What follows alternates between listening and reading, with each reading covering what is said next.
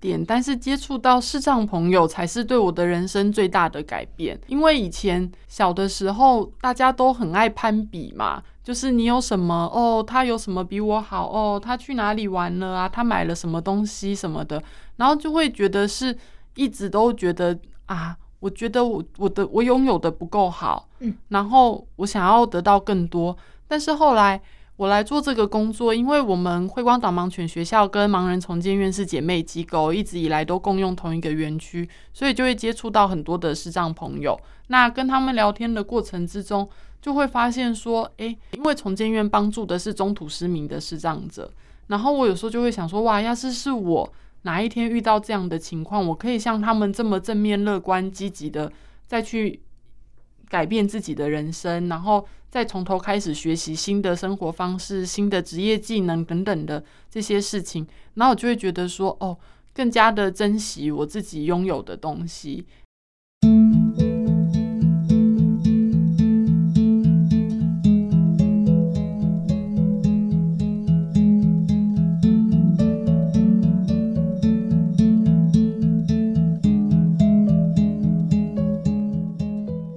还记不记得上个礼拜我邀请到两位教育宣导犬？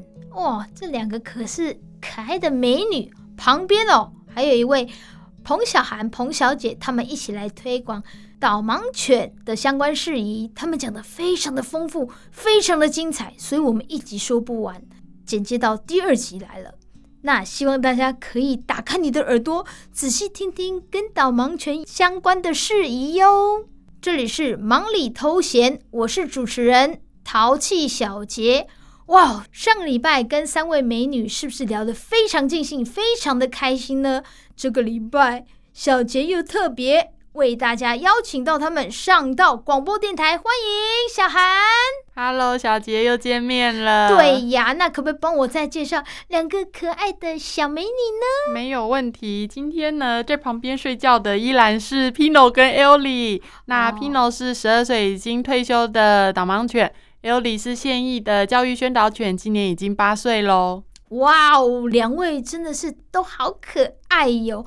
不过我们的话题都围绕在两位可爱的妹妹身上。诶，我们的小韩姐姐是不是也要来跟大家说说自己的学经历啊？还有自己的呃曾经担任过的一些事宜啊，让我们了解一下。哦、很多年没有那个回顾了，赶快翻一下，赶快翻一下。真的，因为我做这个工作今年是第十一年了嘛，哦、第十一年了。对，然后呃，我之前大学的时候念的是食品科学系，是东海大学。诶，然后好像。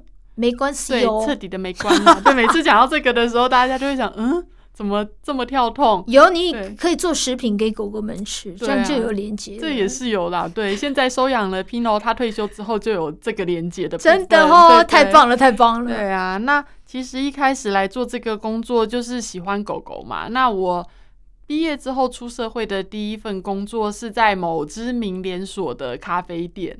工作，那那时候在那边工作了两年，然后后来就觉得嗯有点累，因为后来就开始有很多买一送一的活动，觉得有点累，之后是就那个转了另外的一个工作。那在上一个工作的话，它比较是呃类似办公室性质的工作啦。在上一个工作离职了之后，在我待业的期间，就想说哦，我觉得。因为家里从小养狗嘛，虽然我们家小时候的狗狗在我做出社会做第一份工作的时候离开我们去当小天使了，那等到那个时候，大概是我家狗狗过世的四年左右吧，嗯、那我就觉得说，那不如我去做一个有狗的工作好了，这样会不会就是工作的时候会比较开心一点？是，然后就搜寻到了这个工作，就是。也顺利的、成功的面试到了这个工作之后，很棒，很幸运 的，真的，那个那个真的很幸运。然后其实也可以顺便讲一下我跟 Pino 的缘分，因为 Pino 啊是从北海道导盲犬学校来台湾的狗狗，它在我到慧光报道的前两个礼拜的时候它来，所以它比我资深了两个礼拜。然后它来了之后。接下来我到了之后，就开始是我在带他，因为 Pino 小的时候啊，刚从北海道来台湾的时候，因为气候环境都有很多的不同，所以其实那时候他有点不太适应。对，就是思乡症嘛，他就有点不吃饭。然后我们就那时候想尽办法让他对吃有兴趣。最高的时期，他还有六种饲料不停的在换，哇，他一直换口味。那没有，他心里想吃牛排，你应该煎个牛排给他吃，应该就好。这样要被吃垮了，不是？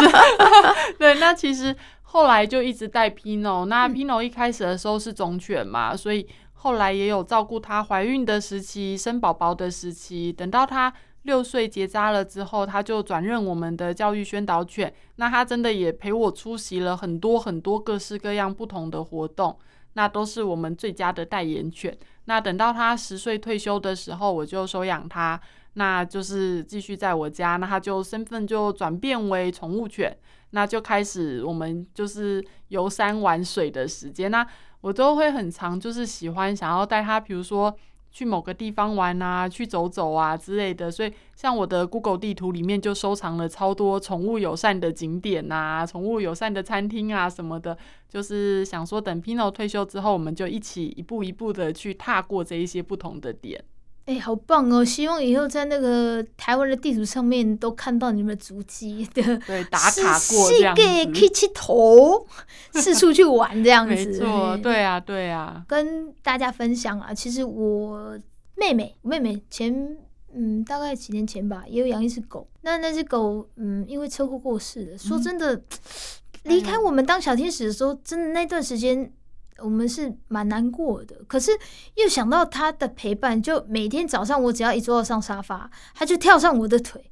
但是刚开始前几天一早上坐在沙发，诶，怎么没有看到他？才想说哦，对哦，他去当天使了。那爸爸跟妹妹是就是最爱这只狗的人，然后妈妈也是很疼他。你知道，讲个小笑话给你们听，我妹妹就说，最近呢，我的狗狗怎么有点胖胖的？我说有吗？看不出来耶，我们都装傻，然后其实是有。那他就说，那我规定你们只能就是一餐一餐哦，注意一餐哦，不是一次哦，一餐只能喂三片肉。我们说哦好，那有一天妈妈就煮了一锅那种杂烩面，里面有肉啊、海鲜啊，哇，好很好吃的样子。那我们就开始吃吃吃。我们那只小宝贝就用他水汪汪大眼睛。坐在我旁边，好像觉得我不会，他是我的天谴，你知道吗？然后我就说：“好吧，那既然要给他吃，一定要把肉洗过嘛，他不要吃到盐巴比较好。”嗯，那我就偷偷跟我爸说：“诶、欸，爸爸，我刚刚喂了他吃三片肉，你不要喂他。嗯 ”我已经喂了三片了。我妈说：“下面我也喂了三片，所以他一餐吃了几片？大家手指头拿出来算九片，所以他不胖不可能啊。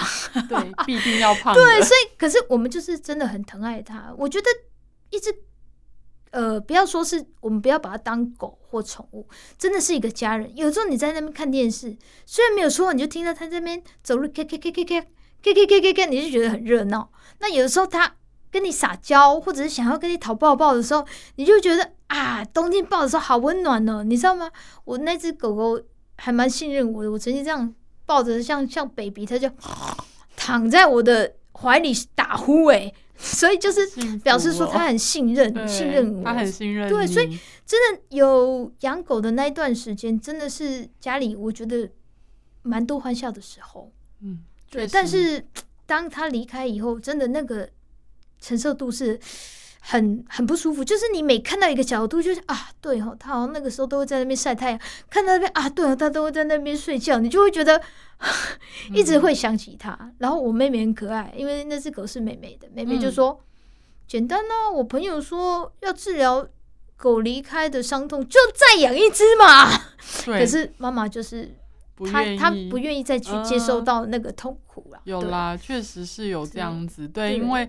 我们就有一个幼犬的寄养家庭，就是这个样子，所以他愿意一直担任寄养家庭。他已经寄养过六只幼犬了，真的。但他的第一只狗狗跟第二只狗狗都顺利成功去为视障者服务到他退休，他也没有要收养他们的意愿，因为他也是不想要面对，不想要看到离开的。对，他就觉得说，哦，我照顾你们生命中开始的这一段时期，然后。帮助你们健康开心的成长，去完成你们的使命，这样子，对对，他就是所以他一直抱着这个初心，然后一直是我们很坚强的寄养家庭的实力的一个人，这样、嗯。因为因为其实那段时间狗狗离开以后，其实你阴霾是蛮对啊，蛮久的啦。说真的，尤其是最疼的那个人，哦、啊，真的是每天看到那边狱卒这样子啊，很难过。嗯、对啊，所以妈妈就说：“我不要再养了，我不想再。嗯”因为妈妈她之前也有养过狗了，嗯，可是就是离开的时候。真的很就是很痛苦，不高兴，啊、就很不舒服这样子。嗯、对，因为我们家小时候养的狗狗过世的时候啊，嗯、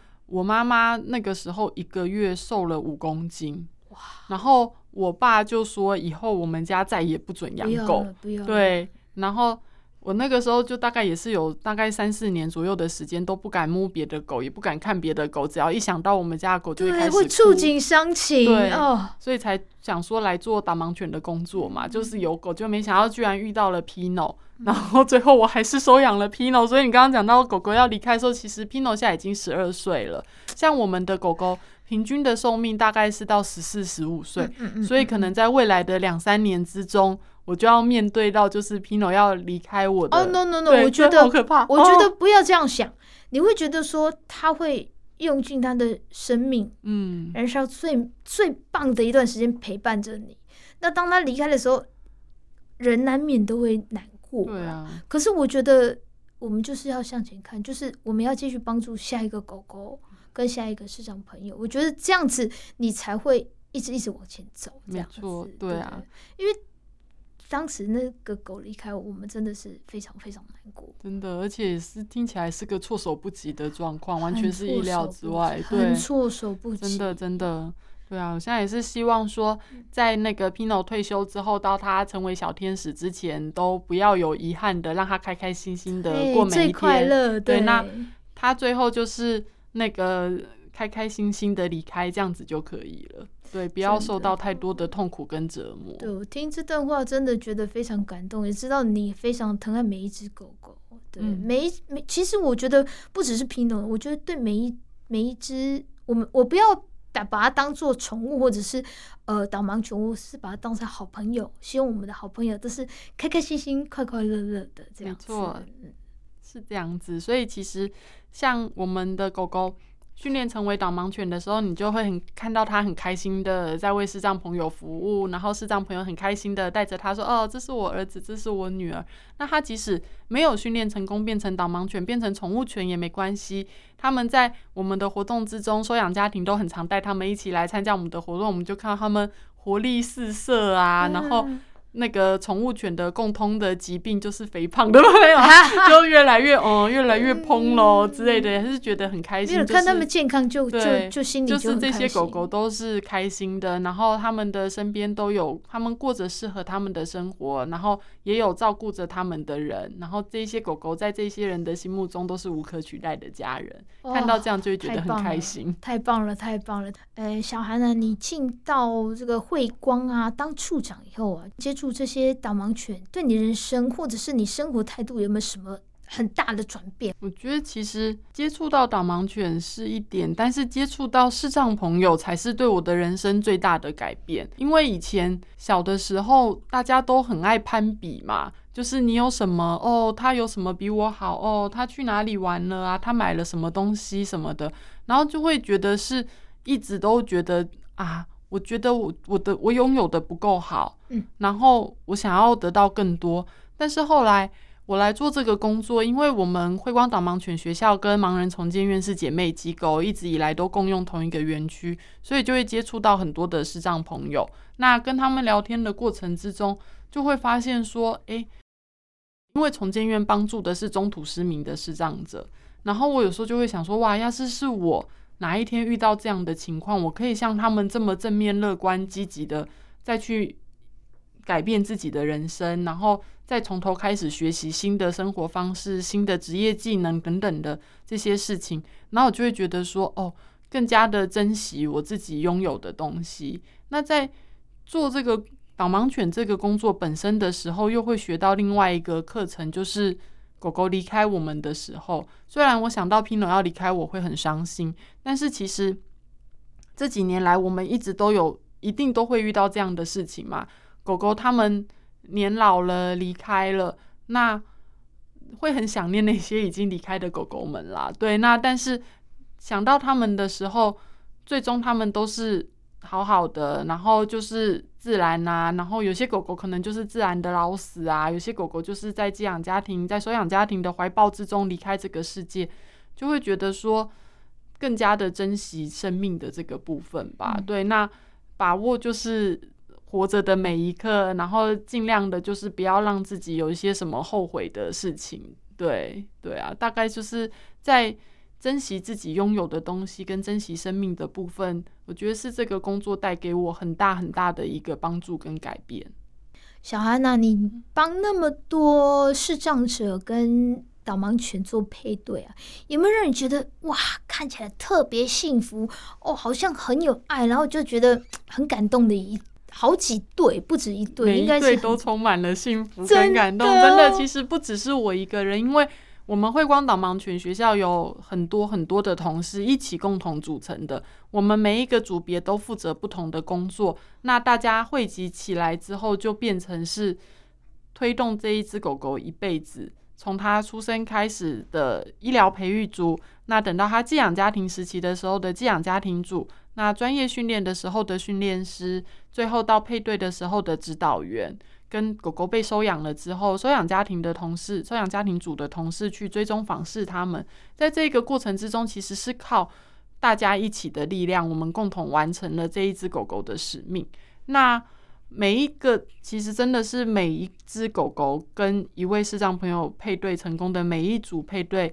在我们来讲都是非常的感动的。每次只要一有狗狗顺利共同训练成功，我们大家只要指导员一发在我们的群组，全部的人都开始立刻传那个鼓掌啊、欢呼啊、各式各样的符号，这样子。好，鼓掌给我，欢呼给我，耶！就很开心。真的，我不要说你自己说，我这样听起来我也觉得很感动啊。真的，因为不同的狗狗其实。很多人都会以为说，哦，导盲犬是完美不会犯错的。不，其实它们就是一条生命而已。人类都会犯错，狗狗一定会有犯错的时候。是，但是我们帮他找到了包容他的个性、喜爱他的缺点的视障朋友，让这只狗狗跟这一个人成为一个最佳的拍档的时候，其实真的是非常感动的一件事情。对，那。有时候有一些狗狗真的很调皮，我们以前有只狗狗真的超皮的，我们小时候都很常在说，你这样真的能当导盲犬吗？你皮成这个样子，视障者是要三头六臂才能绑住你哦。但是后来最终他去为视障者服务的时候，他在视障朋友的身边的时候，他知道这个人需要他的帮助，这只狗狗在工作上展现了极大的专注力。然后等到他下班之后。因为这位视障朋友知道这一只狗狗其实是很活泼的狗，他会带它去狗公园玩啊，什么那一些，让它认识新朋友、探索新环境等等的。他们彼此之间都找到了为对方的一个磨合的一个最佳的状态。对，那这其实每一组的导盲犬的使用者跟导盲犬的本身的配对都是这样子，充满一个很感动的一个过程。啊，那小韩，我希望啊，你可以鼓励大家，就是多去申请。嗯或者是呃有比较需要导盲犬这个部分，嗯、因为我觉得真的台湾的比例还是太低了。但是我今天、嗯、不要说是今天的这上下两集的感觉，让我觉得真的是非常的感动。而且我觉得狗狗它们就是很安静的陪伴。那可不可以请你呼吁一下，就是说，哎，呃，希望大家可以多多申请，然后申请的办法这样子。好啊，我们其实。长期以来一直都不停的有在招募导盲犬的申请者，那基本上的话，我们的官网都有一些基本的申请的资料，可以到我们慧光导盲犬学校的官网去查询。那这个资料之外的话，也可以直接打电话到我们学校零二二九九八五五八八分机二零一的这个电话号码来做直接的询问。那其实不仅仅是欢迎，就是。视障朋友们来申请导盲犬，其实我们也真的很需要呼吁更多的明眼人的社会大众，友善的接纳导盲犬进入人类的社会环境，不要再因为就是对导盲犬的不了解而跟迷思而拒绝导盲犬出入公共场所，甚至像我们有视障朋友有提过，就是下雨天的时候，他想要叫计程车却一直叫不到车，他房子。租约到期了，房东不租了，他要再找新的租屋的时候，他带着导盲犬很难找得到租屋。这些其实都会影响到我们视障朋友申请导盲犬的意愿，所以真的很需要社会大众们一起来友善的接纳导盲犬，让我们一起共同创造一个导盲犬零拒绝的社会环境。嗯，今天非常谢谢小涵呢，来到节目现场，还带了两位可爱的美女来到现场跟我们一起。虽然他们没有发声，但是我觉得他一定可以懂得我们在说什么。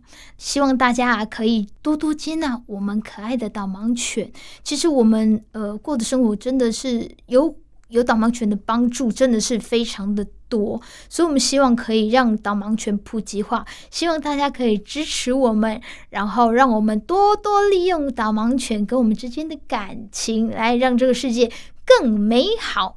那今天晚上节目就进行到这里，感谢大家的收听，谢谢大家，祝福大家晚安。